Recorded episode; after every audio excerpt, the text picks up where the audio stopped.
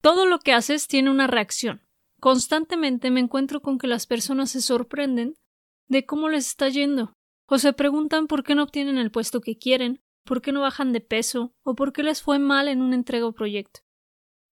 Dime qué has hecho en los últimos dos, tres, cuatro meses y te diré por qué tu vida está como está.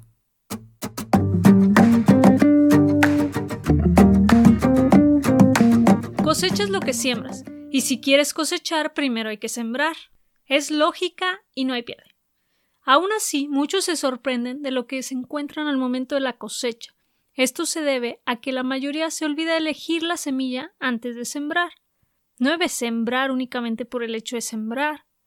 Y donde se pierden las personas es en el tipo de siembra que hacen. Si siembras semilla de tomate, obtendrás una planta que dé tomates. Si siembras semilla de manzana, obtendrás un árbol que dé manzanas.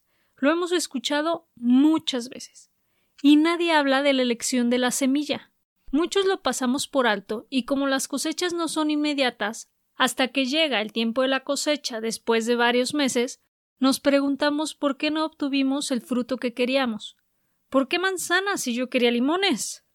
Si quieres un ascenso en los siguientes meses, no puedes seguir haciendo lo que estás haciendo en este momento. Si no, ya tendrías ese ascenso, ¿no crees? Tienes que prepararte, trabajar duro, mejorar tu desempeño y asegurarte de que tu jefe se dé cuenta del esfuerzo y la mejora que está realizando y tu interés por ese ascenso. Si quieres bajar de peso, asesórate con un experto, cambia tu plan de alimentación y comprométete con rutinas de ejercicio. No te mates de hambre, mejor cambia los hábitos que te han llevado a tu peso actual. ¿Quieres desarrollar una habilidad nueva? Busca el mejor y aprende de él, y practica y aplícalo lo más que puedas para que la desarrolles rápidamente. Lo que hagas ahorita lo verás o lo sentirás reflejado en dos, tres o cuatro meses. Si estás en donde no quieres estar, no es porque no hiciste lo que debías hacer hoy, o no hiciste lo que debías hacer ayer, o la semana pasada, si no es porque no hiciste lo necesario hace 60, 90 o 120 días.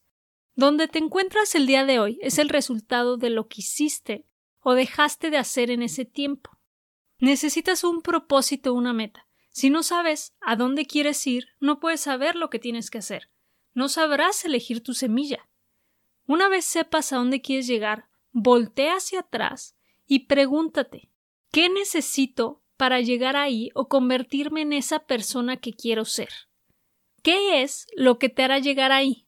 ¿Qué habilidades? ¿Qué hábitos? ¿Qué actitudes? ¿Qué rutinas? Una manera en que se puede hacer esto es modelando los que ya están en donde tú quieres estar o los que ya han logrado lo que tú quieres lograr. ¿Qué hace esta persona? ¿Qué piensa? ¿Cuáles son sus hábitos, sus rutinas? ¿Qué come? ¿Qué lee? Qué ve, qué dice, qué opina, hasta en dónde pasa su tiempo, con quién pasa su tiempo. Toma lo que te sirva para convertirte en quien quieres ser, sin perder tu personalidad, claro está, y en conseguir lo que quieres lograr. Lo demás no lo tomes en cuenta o deséchalo. Ed Milet, host del podcast Max Out, menciona el ejemplo de una cuenta de banco. Tú dices que quieres retirar X cantidad al final de Z tiempo.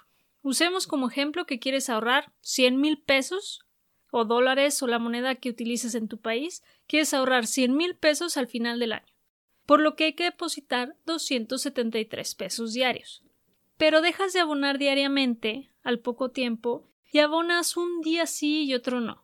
Luego te da un poco de flojera porque nada más sientes que estás abonando diario y no ves nada de regreso. Y empiezas a abonar cada semana. ¿Cuánto tendrás al final en tu cuenta? Tendrías, y si bien te va únicamente alrededor de 13 mil pesos. Y cuando llegues al cajero y pidas tus 100 mil, te dirá que hay fondos insuficientes.